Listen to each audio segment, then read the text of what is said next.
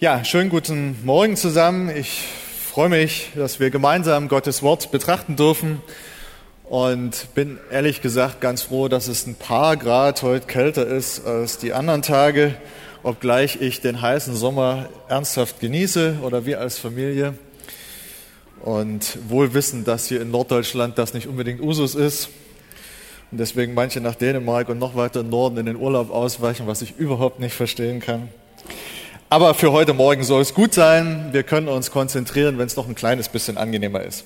Ich möchte euch bitten, dass wir aufstehen, gemeinsam Gottes Wort lesen aus dem Johannesevangelium, Kapitel 5, die Verse 1 bis 16.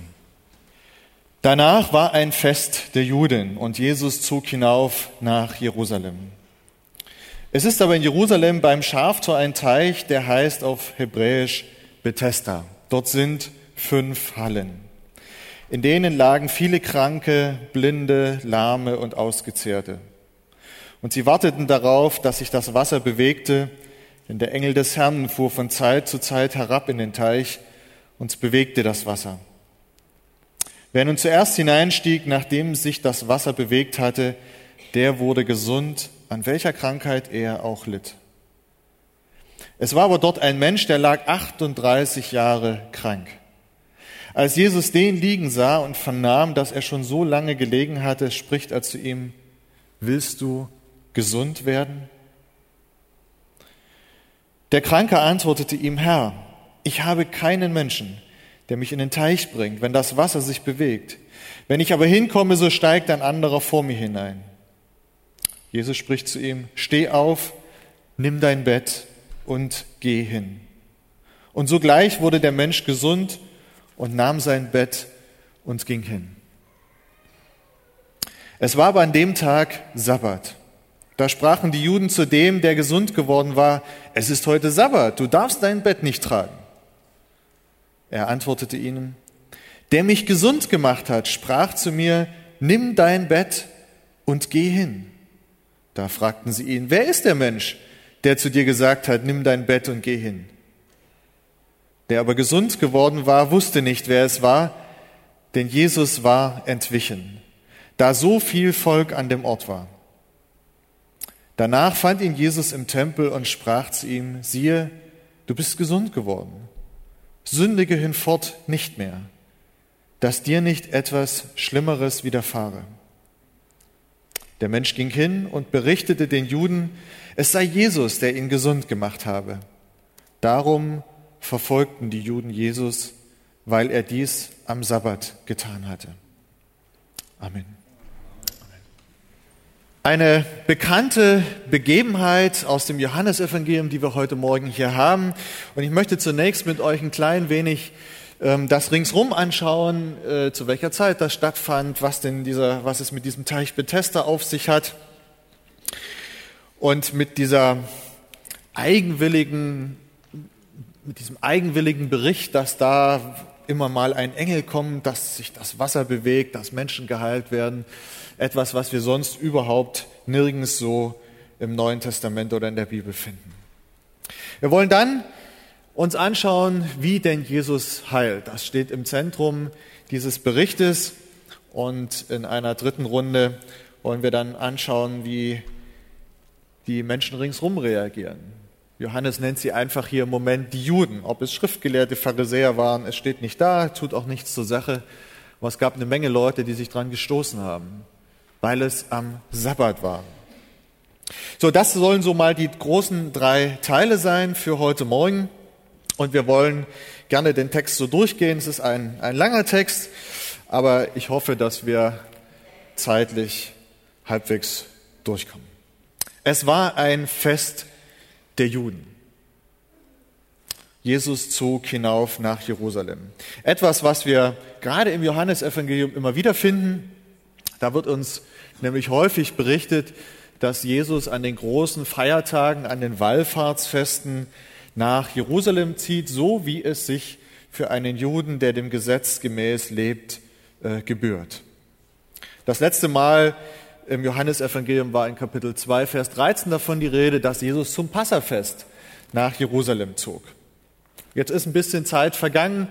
Die Ausleger sind sich nicht so ganz einig. ist das jetzt das Pfingstfest, 50 ähm, Tage danach nach dem Passafest, oder sind wir doch schon im Jahr etwas weiter, ist es möglicherweise das Laubhüttenfest. Ist auch egal jetzt hier für die Geschichte, aber es ist zumindest eins dieser großen Feste, zu dem Jesus erneut nach Jerusalem gekommen ist. Also einerseits erfüllt Jesus seine Pflicht als Jude, dem Alten Testament auch da dem Gesetz Gottes Gehorsam zu leisten. Auf der anderen Seite nimmt Jesus auch immer wieder die Gelegenheit wahr, sei es mit Einzelnen, sei es auch vor einer großen Menge, das Evangelium zu verkündigen, Zeichen und Wunder zu tun, ist ja ein großes Thema hier im Johannesevangelium. So auch hier.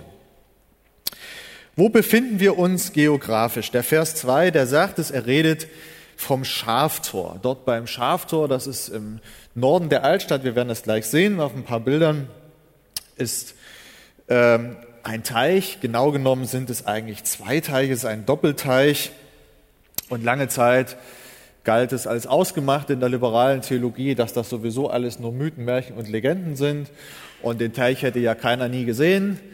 Äh, also ergo, das ist eine schöne Story, die sich irgendwann im zweiten Jahrhundert mal einer ausgedacht hat. Naja, und wie so oft, irgendwann gehen die Archäologen bei und fangen an zu graben und in Israel kann man bekanntlich eine Menge graben. Und schon Ende des 19. Jahrhunderts findet man eben dann doch einiges, wo sich mittlerweile die Fachleute längst einig sind, das sind Teile dessen, was damals der Teich Bethesda war oder diese Teichanlage. Also insofern, wir können davon ausgehen, das ist wirklich historisch verbirgt. Diesen Teich gab es. Und es war ein ziemlich großer Teich. Es geht, wir reden ungefähr über um 5000 Quadratmeter. 5000 Quadrat. Das ist so in etwa so viel wie ein Fußballfeld. Das ist ziemlich viel. Rings um diese beiden Teiche gab es Säulen. Der Text sagt, es waren fünf Hallen hier, fünf Säulenhallen. Nämlich einmal ringsrum um alle Teiche, da haben wir vier, und einmal in der Mitte durch zwischen diesen beiden Teilteichen die fünfte. Man hat bei den Ausgrabungen an manchen Stellen an den Rändern noch so kleinere Becken gefunden, also so eine Art wie größere Badewannen. Ähm, und auch alles das spricht dafür, dass man das eben auch benutzt hat für Kranke, für Heilbäder oder solche Dinge. Und als die Juden längst vertrieben waren aus Jerusalem durch die Römer, haben die Römer das einfach fortgesetzt im zweiten Jahrhundert. Sie haben dann ein Serapis Asklepios Bad, ein Heilbad dort eingerichtet. Serapis war ein ägyptischer Gott, Asklepios der römische Gott, der für die Heilungen zuständig war. Also es muss da was gewesen sein. Ja, und irgendwie hat sich das also fortgesetzt über die, über die religiösen Traditionen hinweg. Noch um 333 nach Christus berichtet ein Pilger von Bordeaux, Zitat, das Wasser dieser Teiche wird rot, wenn es aufwirbelt. Er ist nicht der Einzige, der davon spricht.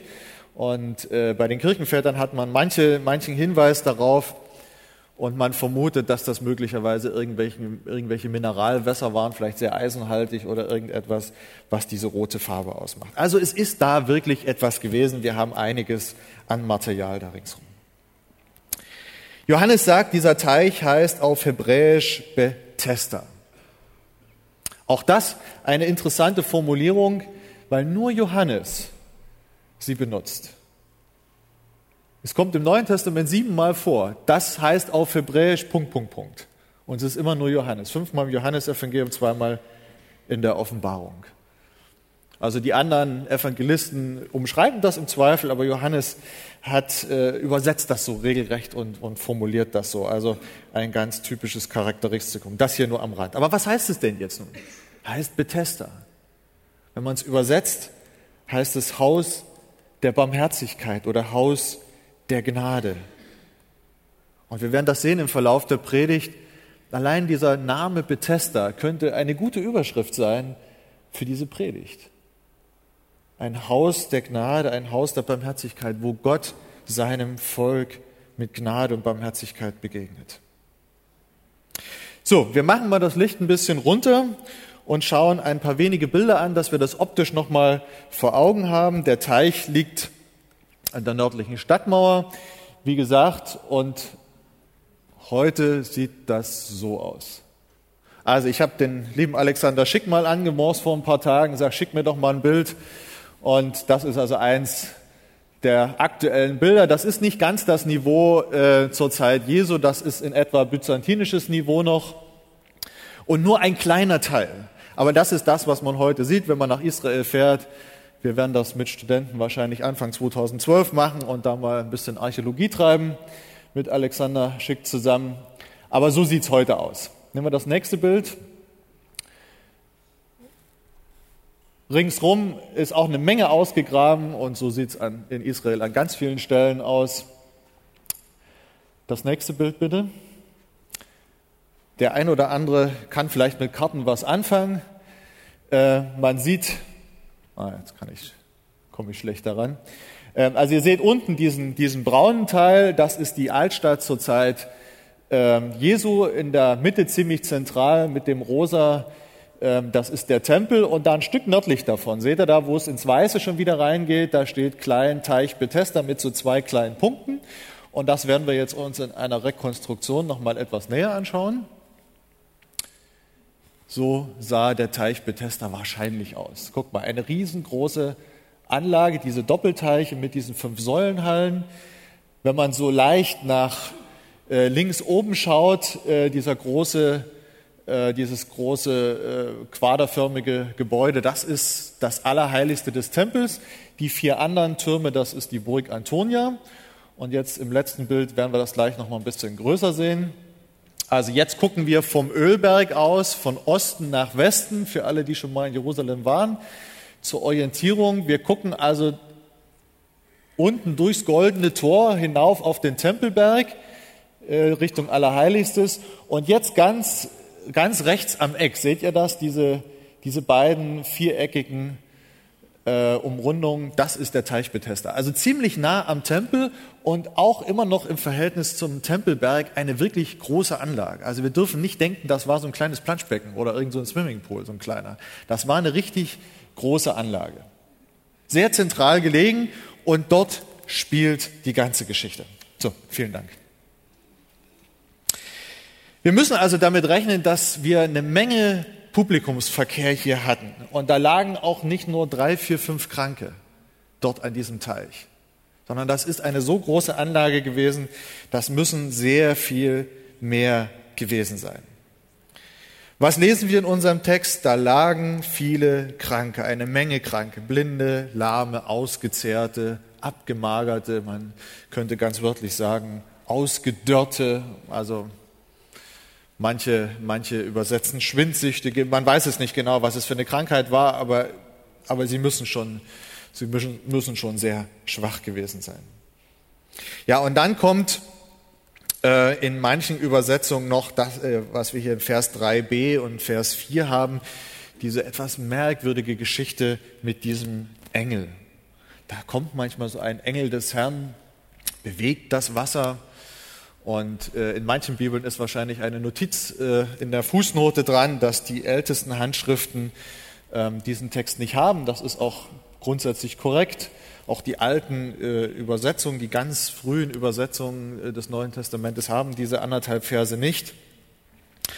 Ähm, eines ist jedenfalls sicher, es geht auf jeden Fall auf, inhaltlich auf eine alte Tradition zurück und es passt grundsätzlich auch zu dem, was dann hier auch weiter im Text kommt. Ja?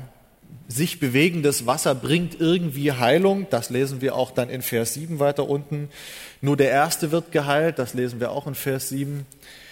Und dass die Engel dafür da sind, den Menschen des Volkes Gottes zu dienen, ist auch biblische Wahrheit. Ja, Im Hebräerbrief lesen wir, sie sind dienstbare Geister an einer Stelle. Ja, die Engel sind nicht dafür da, um Mittler zu Gott zu sein, also dass sie praktisch äh, stellvertretend für uns jetzt vor Gott eintreten, weil wir also nicht direkt zu Gott kommen könnten oder so. Und dann müssen wir dann mal unseren Schutzengel bitten, gutes Wort bei Gott einzulehnen. Das ist alles Unfug. Und es hat genügend von diesen Ideen zur Zeit Jesu gegeben. Die hatten eine ausformulierte Theologie über Engel, besonders über Schutzengel. Gab es große Streits, ob, man je, ob jeder nur ein, zwei, fünf, zehn, hundert oder tausend Schutzengel hat.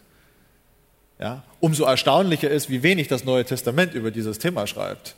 Da muss man mächtig suchen. Es gibt so anderthalb, zwei Stellen, wo das überhaupt nur angedeutet wird. Zur Zeit Jesu war das ein richtig breit diskutiertes Thema.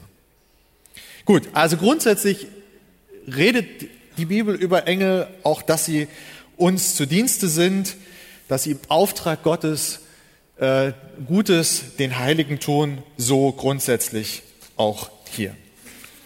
So, wir schauen uns mal an, wie denn also diese Heilung vonstatten geht. Jesus heilt hier ganz souverän, souverän einen jahrelang schwer Kranken. Das ist zunächst mal die eigentliche Geschichte hier. Wir lesen Vers 5, der Kranke lag 38 Jahre. So lesen wir es in der Luther-Übersetzung. Ähm, eins ist offensichtlich, wenn wir den Text dann weiterlesen, er war entweder so einer von den Lahmen oder von diesen Ausgezehrten. Also zumindest konnte er sich schlecht bewegen, weil er sagt dann ja am Ende, ich komme immer zu spät.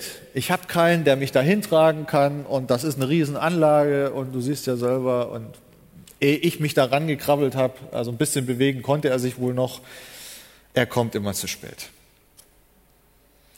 Ob er wirklich 38 Jahre dort lag, das sagt der Text nicht unbedingt. Das könnte so sein, aber das ist nicht zwingend. Er war zumindest 38 Jahre krank. Und er lag auch nicht erst seit gestern da. Weil offensichtlich kam er schon einige Male zu spät. Wir haben es gelesen, er klagt sein Leid, Jesus, ja, was soll ich denn machen? Das Wasser bewegt sich immer wieder mal. Der Text sagt auch nirgends, wie oft das denn gewesen ist. Aber er kommt einfach immer zu spät.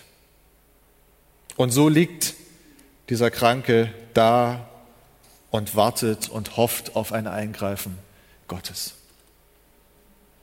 Vielleicht noch mal einen Schritt zurück was passiert hier eigentlich, wenn denn das so stimmt? Und offensichtlich musste da ja was sein. Ansonsten hätte man nicht so eine Riesenhalle, äh, so eine Riesenanlage und es hätten nicht so viele Kranke da gelegen. Also irgendwas muss Gott doch da getan haben. Johannes Calvin schreibt in seinem Kommentar, er sagt ja, Gott war seinem Volk in der Weise nochmal besonders gnädig, weil in vieler anderer Hinsicht hat er sich verschlossen gehabt. Es gab keine Propheten mehr, schon ein paar Jahrhunderte nicht mehr. Malachi war der Letzte. Das ist schon ziemlich lange her gewesen. Als Gott durch die Propheten sprach, da war für viele ziemlich offensichtlich, dass Gott wirkt. Wir wissen, das Volk hat nicht immer sofort geglaubt, was die Propheten sagten, aber aufs Ganze gesehen war das doch am Ende deutlich. Als Gott dem Volk das Gesetz gegeben hat durch Mose, da ist eine Menge an Zeichen und Wundern ringsherum passiert. Auch das war ein sehr deutliches Reden. Und all das war nicht mehr. Ja, wir sind, äh, wir haben so drei Jahrhunderte, gut drei Jahrhunderte, diese zwischentestamentarische Zeit, wo Gott sich sehr zurückgezogen hat, so dem Äußeren nach zumindest. Und Calvin sagt, ja, vielleicht ist das hier die letzte Stelle, wo Gott doch noch seinem Volk deutlich macht, ich bin noch da. Und ich habe euch nicht völlig verworfen. Und so zeichenhaft schicke ich Heilung.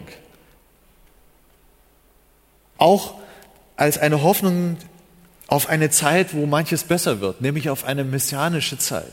Wir werden das nachher sehen. Im Alten Testament war es verheißen, dass der Messias eines Tages kommen würde und sich um blinde, lahme, kranke kümmern wird und sie heilen wird. Wir wissen es nicht näher, es ist einfach so da, es steht so da, aber das könnte ein Grund sein, warum Gott äh, hier über die Jahrhunderte ein Stück weit sich auch in dieser Weise noch offenbart hat. Gehen wir zurück in den Text. In Vers 6 kommt jetzt Jesus und es heißt, als Jesus den liegen sah. Jesus sieht ihn. Naja, wir würden sagen, ja gut, okay, also vermutlich hat er nicht nur den gesehen, da waren hunderte, vielleicht, weiß nicht wie viel, aber jedenfalls eine Menge Leute. Jesus sieht viele Leute da, rein äußerlich. Aber hier ist mehr. Dieses Sehen ist mehr als nur optisches Wahrnehmen und realisieren, ja, da sind noch eine Menge Leute. Er sieht diesen einen ganz konkret. Man könnte fast sagen, er, Jesus, er sieht sich diesen Kranken. Ja, er erwählt ihn heraus.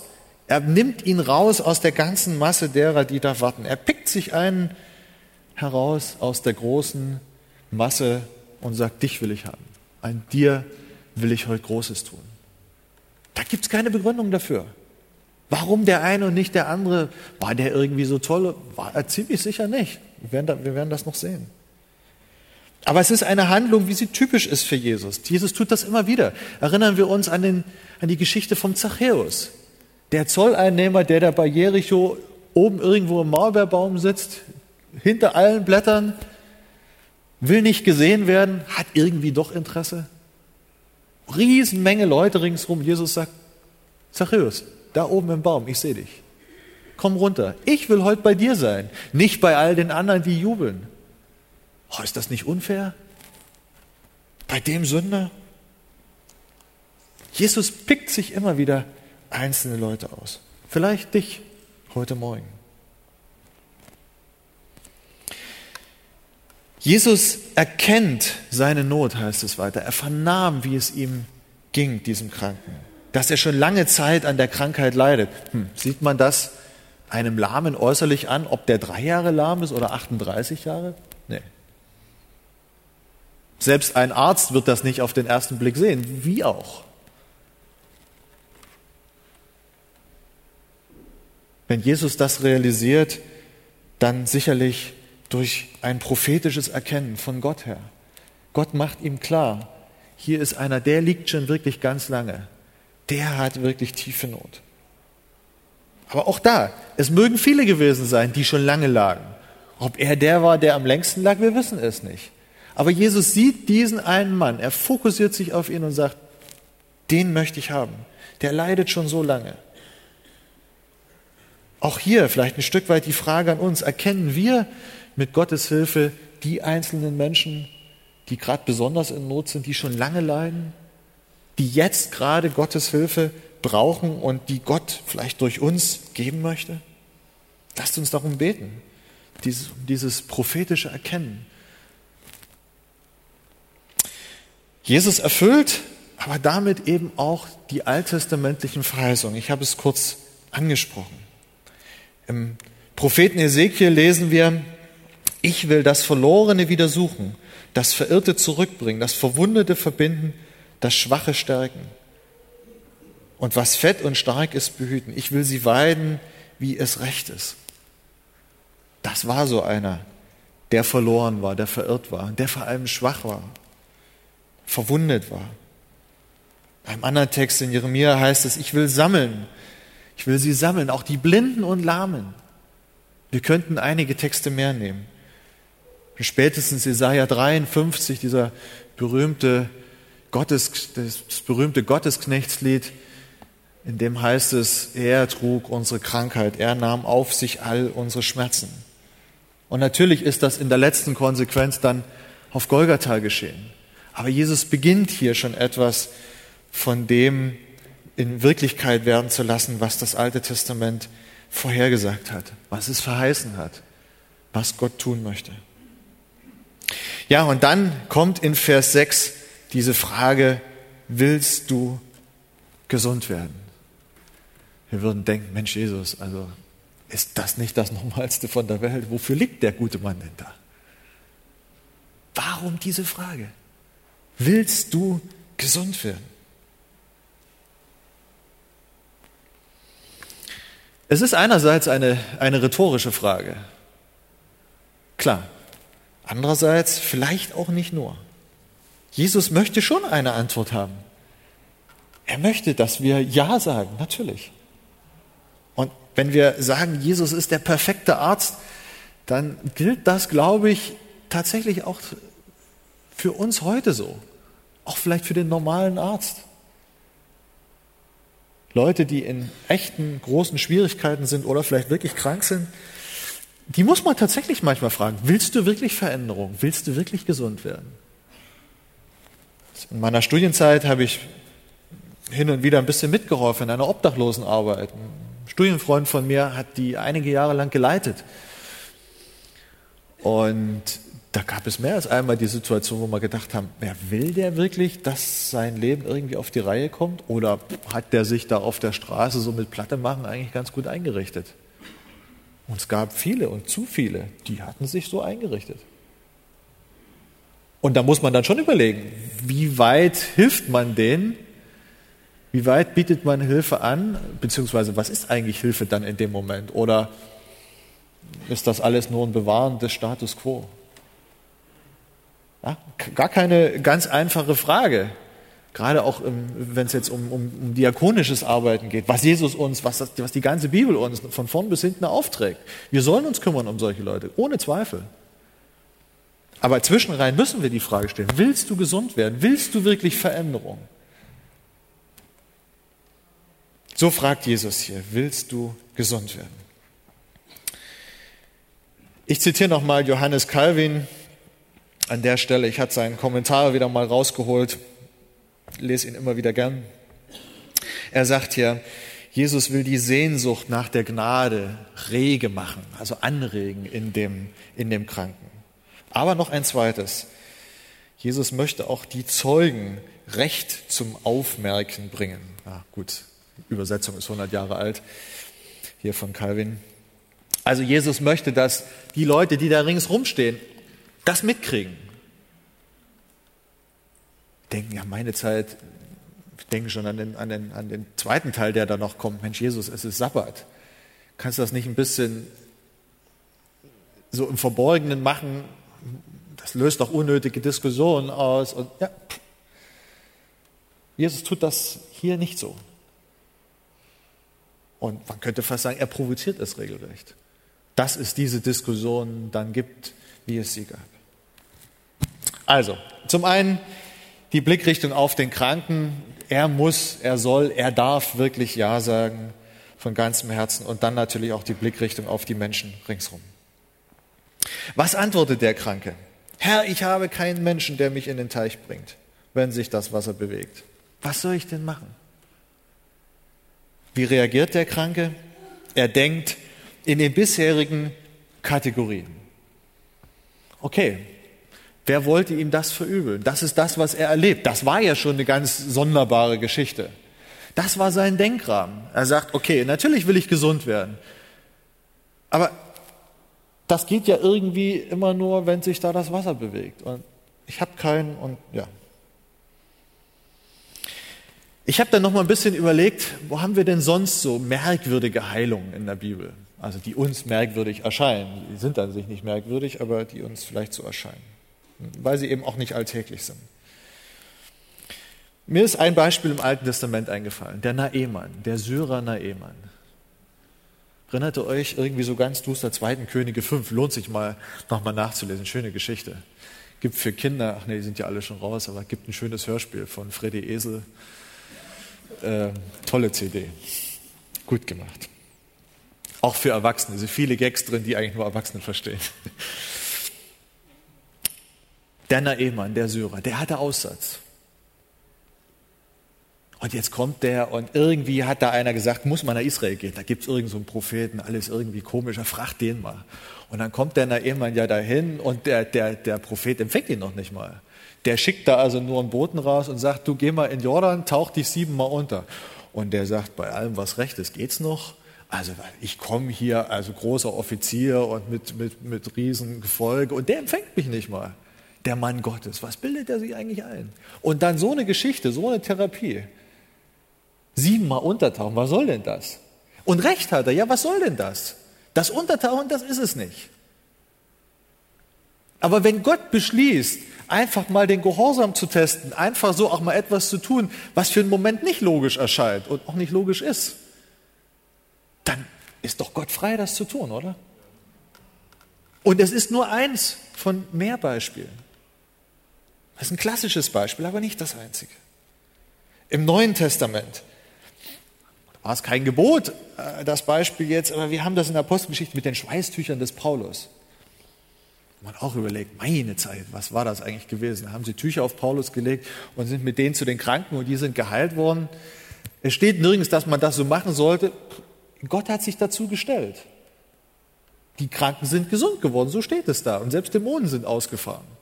Lag das an dem Tuch? An dem, was irgendwie von Paulus im Tuch war? Ja, Entschuldigung, natürlich nicht. Es war Gott, der einfach souverän gewirkt hat durch so, ein, durch so einen Umstand. Ich habe vor einigen Jahren ein Zeugnis gehört von jemand, der sagte, ja, als er mit einem Kranken beten wollte, ein Pastor, schoss es ihm so durch den Kopf, er soll dem Kranken sagen, er soll sich eine Banane auf den Kopf legen. Eine Banane auf den Kopf legen, dann würde er geheilt werden. Ja, wir schmunzeln alle.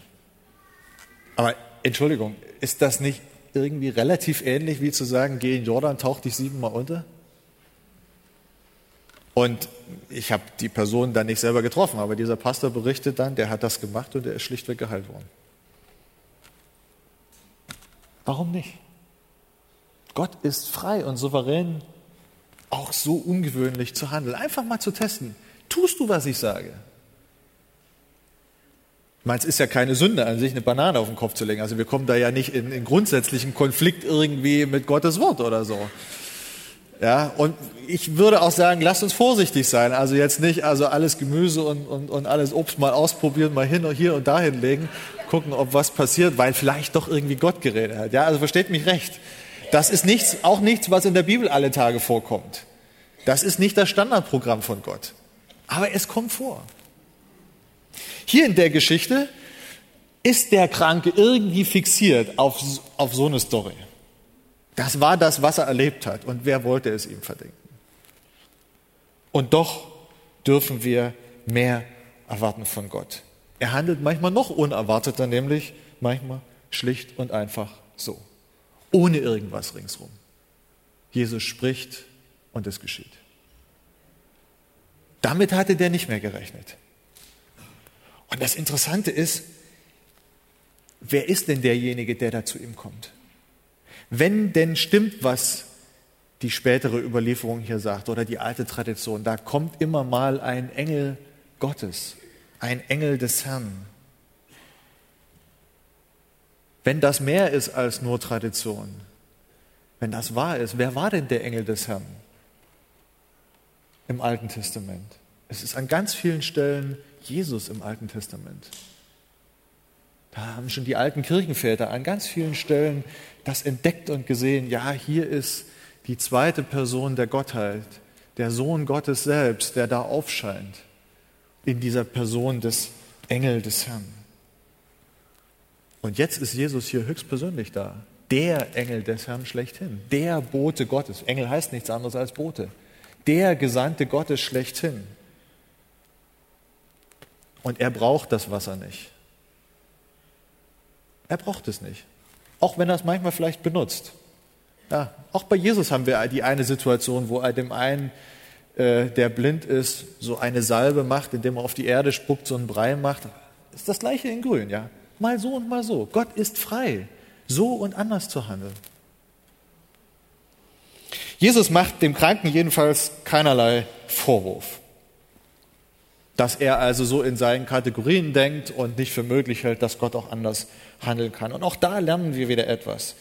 Gott ist nachsichtig und gütig, auch wenn wir einfach nur in unseren Denkschemata gefangen sind. Gott kennt uns. Er weiß, warum wir so denken. Und er möchte, dass wir umdenken dort, wo wir falsch denken. Aber jetzt an so einer Stelle macht er auch keinen Vorwurf draus, macht nicht eine Riesengeschichte draus. Aber wir lernen noch etwas hier. Der war 38 Jahre krank. Manchmal kann es dauern, bis Gott eingreift. Können auch Geduld lernen. Der hatte Geduld, der musste Geduld haben. Aber er kommt auch jetzt nicht anklagen drüber irgendwie und sagt, oh Mann, was ist das für ein Gott? Kann der nicht irgendwie dafür noch sorgen, dass da einer mir mal hilft und so? Nichts davon sagt der Text. Er erklärt Jesus einfach, ich komme nicht rein, nicht schnell genug, hab sonst niemand, tja mein, was soll ich machen? Gott ist ein gütiger, ein gnädiger Gott. Bethesda, Haus der Barmherzigkeit. Und jetzt, Jesus heilt einfach durch sein Wort. Vers 8, Jesus spricht zu ihm, steh auf, nimm dein Bett und geh hin. Wenn es da heißt, nimm dein Bett, dürfen wir jetzt also hier nicht eine Wunder was für große Konstruktionen denken, mit großer, schwerer äh, Matratze, äh, siebenlagig, mit, ich weiß nicht, fünf Zonen für den Rücken. Ähm, das war eine einfache Strommatte, irgendwas in der Art. Ja, also wahrscheinlich eher das, was wir Badematte nennen, wenn wir Schwimmbad gehen oder, oder an die See. Wenn er die zusammenrollt und unter den Arm klemmt, dann ist das alles sehr überschaubar, was die Arbeit angeht. Ja, das ist keine, keine Schwerstarbeit in keiner Hinsicht. Also alles durchaus im Rahmen. Aber worum geht es? Jesus erteilt einen Befehl, den der Kranke an sich nie und nimmer ausführen kann. Das muss man sich mal in Ruhe überlegen. Ja? Jesus legt ihm nicht die Hände auf und betet, zumindest nicht in diesem konkreten Fall. Er sagt einfach, steh auf. Nimm dein, nimm dein Bett, nimm deine Matte, roll sie zusammen und geh einfach. Geh umher, geh mal hier um Block durch die Wandelhallen. Teste mal.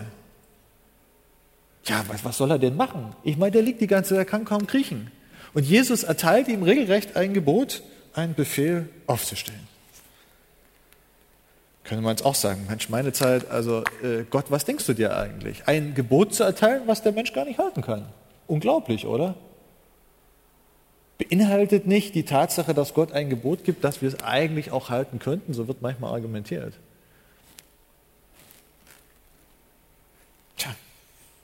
Können wir wirklich Gottes Gebote einfach so halten?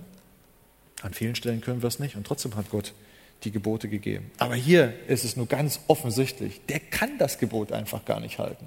Wenn Jesus nicht selbst etwas tut, ist das ein, ein unsinniges Gebot. Aber wir lesen hier Vers 9, und sogleich und sofort wurde der Mensch gesund. Da steht jetzt nichts, dass der also noch eine lange Überlegung gemacht hat, also ein lautes Amen gesprochen oder irgendwas. Es steht nichts irgendwie dergleichen da. Jesus spricht diesen Befehl und in dem Moment ist der Kranke einfach gesund. Mich hat das erinnert an ein altes Psalmwort, Psalm 33, Vers 9. Denn wenn er spricht, so geschieht's, wenn er gebietet, so steht's da. Das, was Gott in der Schöpfung gemacht hat, als er spricht, es werde Licht und es ward Licht. Genau das geschieht hier. Es ist ein schöpferisches Wort, was Jesus spricht. Das ist nicht bei jedem Gebot Gottes so. Wenn Gott sagt, du sollst nicht lügen, heißt das nicht automatisch, dass wir hinterher nur noch die Wahrheit sprechen können. Ja, das muss man unterscheiden. Aber hier in diesem konkreten Fall war es so. Hier spricht Jesus ein Gebot und schafft selbst mit seinen Worten das, was er eigentlich gebietet.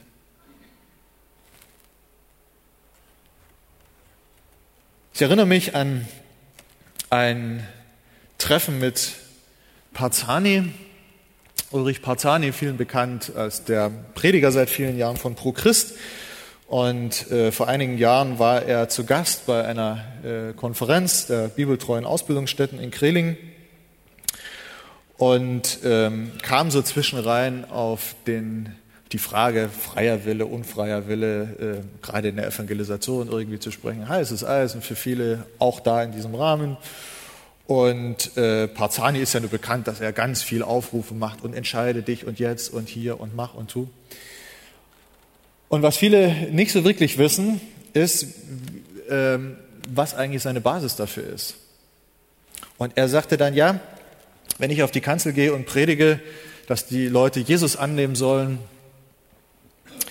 dann tue ich das nicht, weil ich denke, dass die also ein Wunder was für freien Willen hätten. Weil er sagt, wenn ich das glauben würde, würde ich gar nicht auf die Kanzel gehen.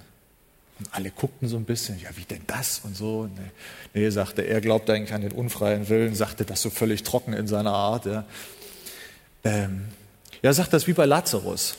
Als Jesus zu dem Lazarus sagt, komm heraus, wie viel freien Willen und Möglichkeit hatte der Lazarus, da rauszukommen? Ja, das gleiche wie hier.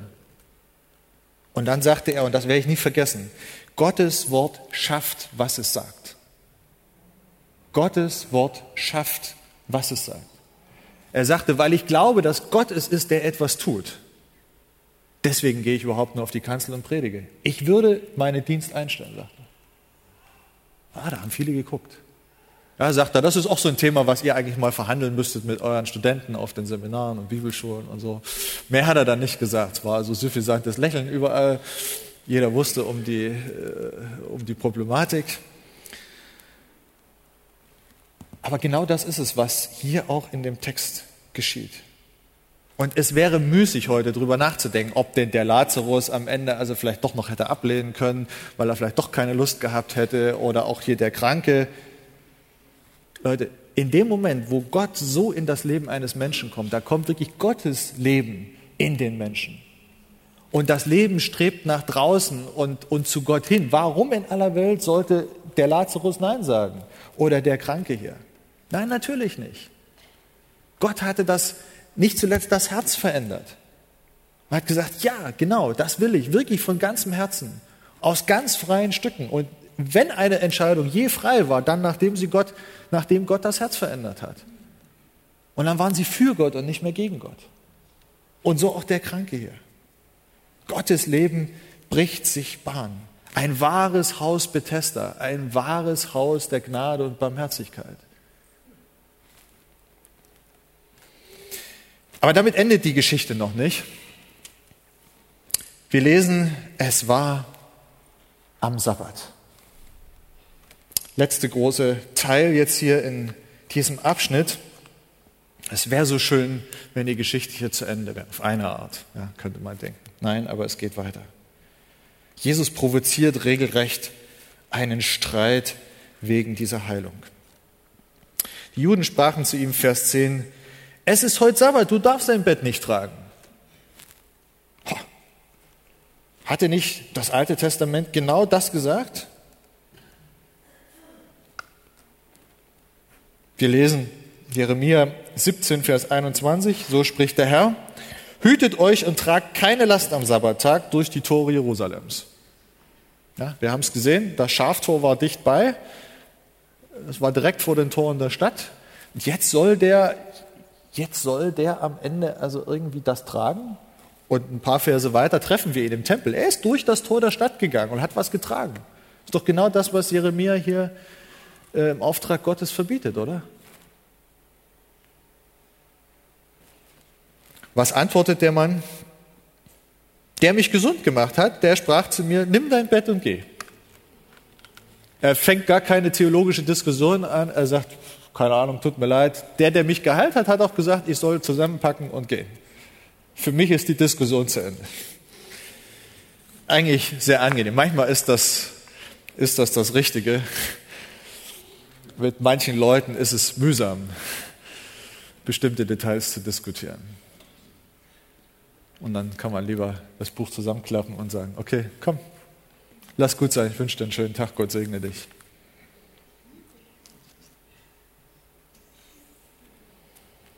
Der Heiler, Jesus, hat es einfach befohlen. Tja, was ist jetzt hier? Steht Schriftaussage gegen Wunderheiler? Ja, einmal der Jeremia-Text und jetzt plötzlich Jesus. Vor allem, der wusste ja noch nicht mal, der Kranke wusste noch nicht mal, um wen es geht. Der hat nicht gesagt, ja, also er müsst wissen, das ist der Messias, so weit bin ich jetzt schon und weil der irgendwie von Gott und so weiter. Das war ja alles nicht, das wusste der ja alles irgendwie nicht. Es ist einfach zunächst ein Wunderheiler. Und die gab es, zumindest dem Anspruch nach, auch bei den Rabbinen. Und Jesus kommt als Rabbi zunächst mal. Also für, für den Kranken hat sich dort nicht unmittelbar sofort der Unterschied irgendwie deutlich gemacht. Ob das nun ein besonderer Rabbi ist oder bloß einer von den vielen oder so. Das war für den alles für einen Moment noch nicht klar. Aber der Geheilte merkt irgendwie, da war etwas von, von Gottes Wunderkraft. Es war vielleicht doch irgendwie noch was anderes, als was sonst so geschah. Er spürt etwas, dass da wirklich göttliche Vollmacht da ist. Und er schlussfolgert für sich, wer so handelt, der kann auch in der anderen Geschichte nicht völlig daneben liegen. Wenn wir jetzt im Detail uns das anschauen würden, wie das mit den Sabbatgeboten war und was die Schriftgelehrten äh, im Detail daraus gemacht haben, war das eine ziemlich diffizile Diskussion. Da gibt es im Alten Testament schon eine Menge Texte und dann in der, in der mündlichen Überlieferung äh, ist das eine breite Diskussion. Und die waren sich durchaus gar nicht einig, was man denn nur am Sabbat wirklich darf und was nicht. Und je nachdem, wenn man fragte, kriegte man also drei verschiedene Antworten. Ich glaube, der Mann hat hier gar nicht so, gar nicht so falsch gehandelt. Das war eigentlich recht vernünftig gewesen. Er sagte, hier ist jemand, der wirkt wirklich mit Vollmacht, der redet nicht nur von irgendwas. Und dann vertraue ich ihm einfach und gehorche seinem Wort. Was lernen wir daraus? Gott warnt uns hier vor voreiligen Schlüssen. Auch vor voreiligen Schlüssen in Bezug auf die Auslegung biblischer Texte. Ein einzelnes, vermeintlich klares Zitat reicht nicht unbedingt aus, um eine Frage endgültig zu entscheiden. Wenn wir diesen Jeremia-Text nehmen und nur diesen einen Vers nehmen, dann denken wir, ja, meine Zeit steht doch da. Und ich könnte zwei, drei weitere, vier, fünf, sechs weitere Texte bringen, die in die ähnliche Richtung gehen und eine gleiche Aussage haben. Und trotzdem ist das nicht die ganze Geschichte. Das Thema ist deutlich breiter, auch in der Bibel selbst, auch im Alten Testament. Und so viel sei denn noch am Rande gesagt. Wenn wir uns das anschauen, was war denn verboten am Sabbat? Um was geht es Gott denn? Es geht ihm ziemlich offensichtlich um die Erwerbsarbeit. Dass Leute, die beruflich dabei waren, Lasten zu tragen, jetzt mal um bei dem Beispiel zu bleiben, nämlich den Markt in Jerusalem zu beschicken, weil die, die Gassen so eng ist, was bis heute nicht anders ist. Dass die nicht auch noch am Sabbat ihrem Job nachgehen. Oder in Istanbul sehe ich das ganz oft, da in der Innenstadt, meine Zeit, was die auf dem Rücken haben. Weil die Gassen so eng sind. Irgendwie muss das Zeug ja in die Läden. Das ist harte Arbeit. Und Gott möchte nicht, dass wir sieben Tage die Woche rundrum arbeiten, sondern nur sechs Tage. Sechs Tage sollst du arbeiten und einen Tag sollst du ruhen. Einerseits, um Zeit für Gott zu haben, aber andererseits eben auch Zeit zur Regeneration. Wir sind nach dem Sündenfall, na, das war ja schon vor dem Sündenfall, das war ein Tag ruhen soll, aber spätestens nach dem Sündenfall sind wir schon gleich nicht mehr in der Lage, rund um die Uhr zu arbeiten. Selbst Gott hat geruht am siebten Tag. Das ist Teil schon der Schöpfungsordnung. Dieser Rhythmus zwischen Arbeit und Ruhe. Aber Entschuldigung, ich meine, was hat das damit zu tun, dass da einer seine Bastmatte zusammensammelt? Und nach Hause trägt. Das hat doch mit der Arbeit, die da gemeint ist, wirklich nichts, aber auch nichts zu tun. Ja? Da mag man formal am Text ganz richtig dran gewesen zu sein, aber eben nur formal. Und da muss man an ein paar Stellen etwas tiefer gehen in die Texte, um da wirklich eine saubere Auslegung am Ende zu haben. Und das Neue Testament ist voll von solchen Diskussionen. Was darf man denn nur am Sabbat machen? Jesus hat ja häufig am Sabbat geheilt. Man wird sich, man wird sich denken, Mensch, meine Zeit, die Woche hat doch sechs Tage. Warum so viele Heilungen da am Sabbat? Ja, Jesus geht der Konfrontation nicht aus dem Weg und sagt, und der Sabbat ist gerade gut geeignet, am Sabbat Gutes zu tun. Das ist ein Teil der Bestimmung des Sabbats. Und dann gehe ich dem nicht aus dem Wege, nur weil es Diskussionen bringt.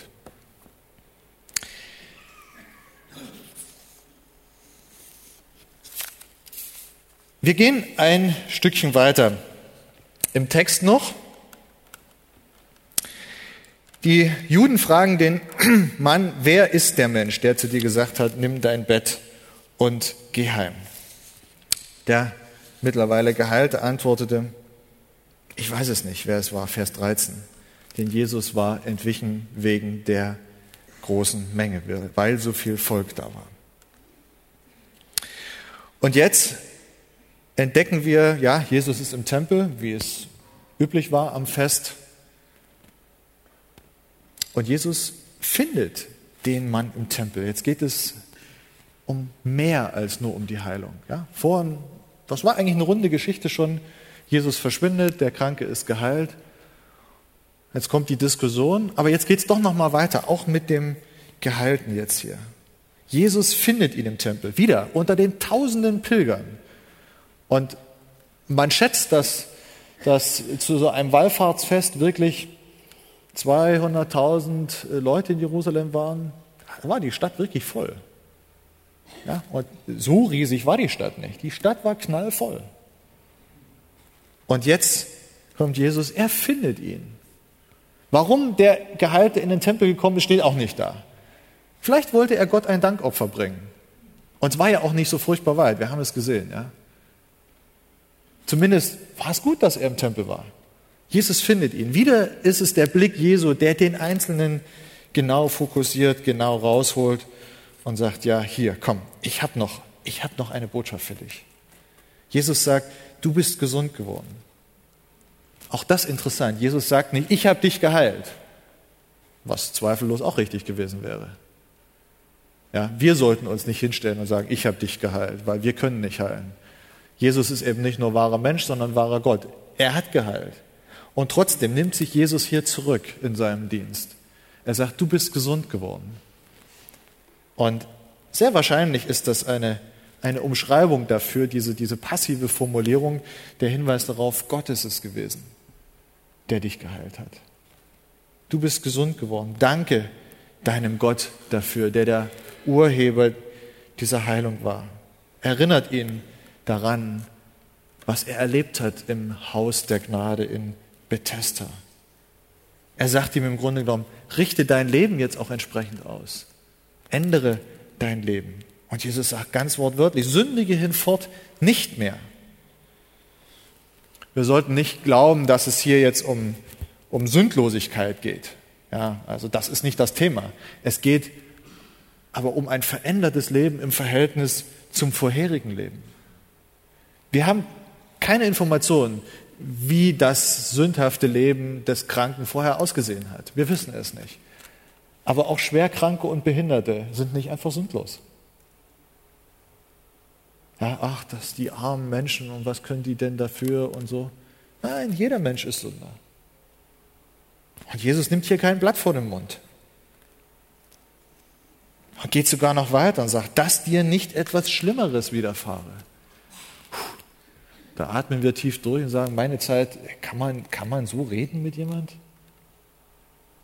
Es ist, es ist auch nicht ganz sicher, ob, ob Jesus jetzt sagen will, wegen deiner früheren Sünde bist du krank.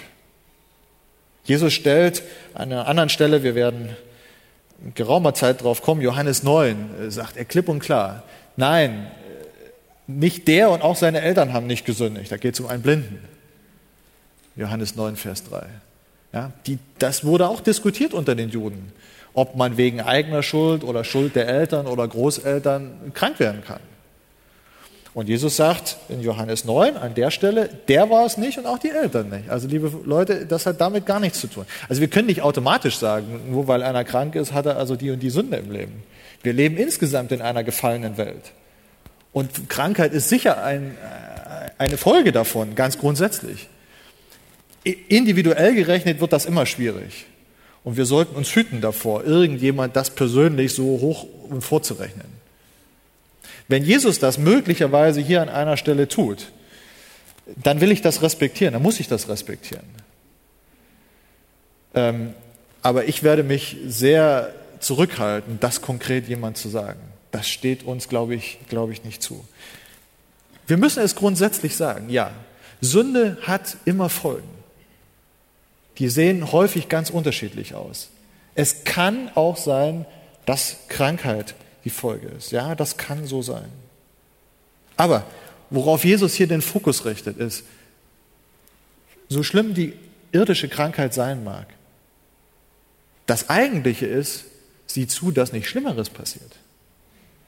Auch da wird jetzt nicht, zumindest Johannes berichtet es nicht, wird nicht gesagt, was denn nur das Schlimmere ist. Aber viele Ausleger äh, vermuten und gehen in die Richtung, dass sie sagen, ja, meine Zeit, sehr wahrscheinlich geht es um die Frage des ewigen Lebens, nicht nur um das Irdische, sondern um das, was der einst kommt.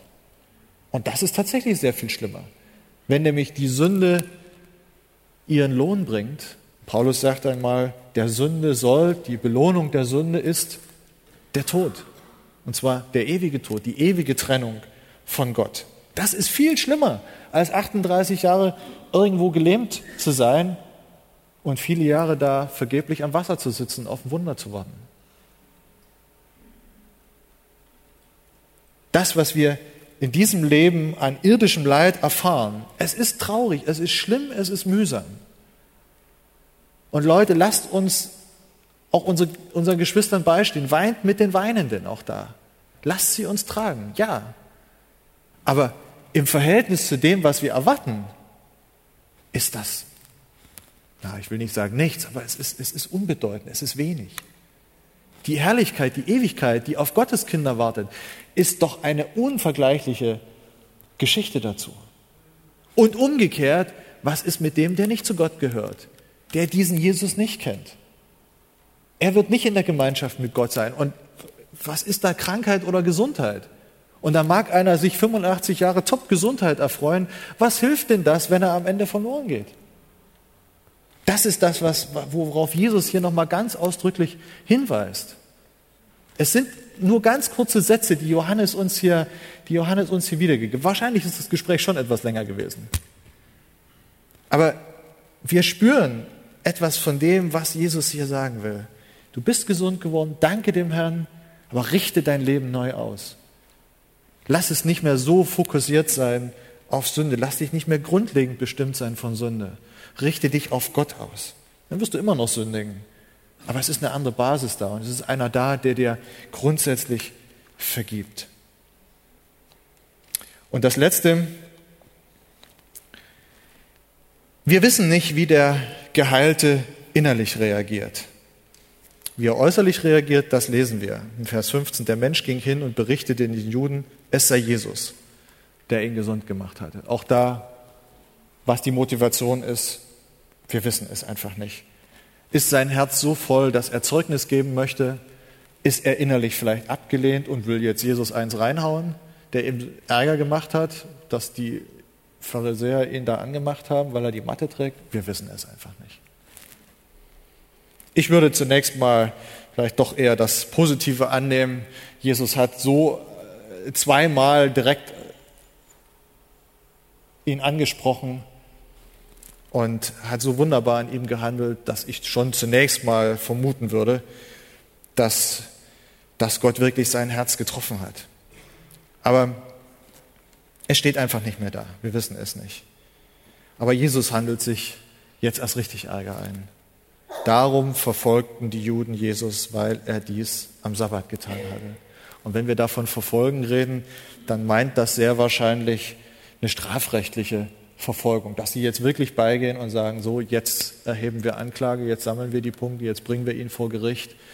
Äh, wenn man diesen Begriff so verfolgt durch die Evangelien, ist das ganz häufig die Verwendung. Und wenn wir nächsten Sonntag hier weitergehen im Text, merken wir, jetzt geht es erst richtig los. Und jetzt ist die Frage, wer ist am Ende dieser Jesus? Wer ist der, der am Sabbat heilt? Tja, und dann geht es weiter. Und der sagt, ja, ich tue nur noch, ich tue am Ende sogar nur das, was ich den Vater tun sehe. Und dann sage ich, ja, meine. Jetzt, jetzt macht er sich Gott gleich, Vers 18. Und jetzt trachten sie danach, ihn zu töten. Ja, so, so, so endet unsere Geschichte hier. Jesus wird verfolgt. Wegen etwas, wegen einer Heilung am Sabbat, wo er selber sagt, das ist das Beste, was ich tun kann für den Menschen. Und gerade jetzt am Sabbat. Und ich würde euch bitten, lest einfach zu Hause mal Matthäus 12, so die ersten, die ersten Verse. Ähm, ja, bis, bis Vers 14. Legt euch da mal ein Lesezeichen rein. Die Zeit äh, reicht jetzt nicht, das in Ruhe anzugucken. Ein ganz wichtiger, ein spannender Text, der deutlich macht, äh, nur weil äußerlich formal der Sabbat gebrochen ist, besagt das nicht, dass automatisch Sünde im Spiel ist. Gott selbst hat eine Menge Dinge geordnet, die dann als Ausnahmen zu dem Grundsätzlichen äh, gesagt sind. Ja, das Paradebeispiel ist Vers 5, das will ich, das, nur den einen Vers will ich erwähnen, den Rest, den Rest könnt ihr gern selber lesen. Die Priester am Sabbat, die arbeiten, was das Zeug hält. Das war ihr Hauptkampftag. Ja? Und jetzt heißt es hier, die Priester am Sabbat, die Priester am Sabbat im Tempel, sie brechen den Sabbat und sind doch ohne Schuld. Gott selber hatte gesagt, dass sie am Sabbat arbeiten sollen. Hoffe, dass sie dann anderweitig irgendwie ihren Pastorensonntag nachgeholt haben. Aber von der Sache her war das erstmal die Ausnahme zur Regel. Und Gott hat zum Sabbatgebot eine Menge Ausnahmen geregelt. Und dazu gehört eben am Ende auch Heilung. Hilfe für Tiere, die in die Grube fallen, für Menschen, die irgendwo sitzen. Und da gab es Juden, die gesagt haben, ach naja, wenn wir da ein Seil runterschmeißen und der kann sich selber rausziehen, das geht gerade noch. Aber ihn rausziehen, das ist Arbeit am Sabbat. Und die ganz Extremen haben gesagt, naja, also ein Glas Wasser können wir ihm noch geben. Aber ansonsten muss er bitte bis Sonntag warten. Also ersten Tag der Woche oder wir würden sagen bis Montag. Ja, das ist für Jesus so undenkbar. Und Jesus entzieht sich dieser, dieser Debatte auch nicht zum Sabbat. Er sagt auch nicht einfach, hier stehe ich und weil ich irgendwie Gottes Sohn bin, deswegen ist alles anders. Nein, nein. Er erklärt ihnen auch mit Zitaten aus dem Alten Testament, dass das schon in diesem Kontext völlig richtig und okay war. Und dass das, was jüdische Tradition am Ende draus gemacht wird, ein viel zu enges Bild war. Und dass sie sich ihre eigenen Gesetzlichkeiten geschaffen haben. Ich will es damit bewenden lassen, hier äh, zu Matthäus 12. Lest das gerne zu Hause, ein, ein, eine wichtige Parallele zu dieser zweiten Hälfte hier in, von unserem Predigtext. Was lernen wir aus dem Text? Jesus kommt und heilt souverän. Einfach dadurch, dass er spricht. Er pickt sich einen raus aus vielen, vielen Kranken. Wir dürfen Barmherzigkeit lernen, so wie Gott barmherzig war an der Stelle, wie Gott gnädig war, wie er den Einzelnen sucht. Lasst uns beten darum, dass wir den Einzelnen auch so sehen. Lasst uns Glauben haben, dass Gott auch heute ganz individuell und ganz souverän auch einfach Heilung schenkt. Aber lasst uns das Zweite auch nicht aus dem Blick verlieren, was immer der Hintergrund für eine konkrete Krankheit sein mag. Lasst uns den Fokus darauf haben, dass unser Leben verändert ist, ob mit oder ohne Heilung. Ob Gott heute so oder anders wirkt, dass unser Leben verändert ist, damit uns nichts Schlimmeres widerfahre. Das gilt für dieses Leben, aber in ganz besonderer Weise für die Ewigkeit. Und Gott schenke, dass er heute an uns arbeitet, dass er uns ein Stück voranbringt, dass er unser Herz so verändert, dass wir sagen, ja Herr, ich möchte, dass du mich weiterbringst, jeden Tag aufs Neue, ein Stückchen weiter und dass ich am Ende die Ewigkeit bei dir verbringen darf. Gott schenke es. Amen.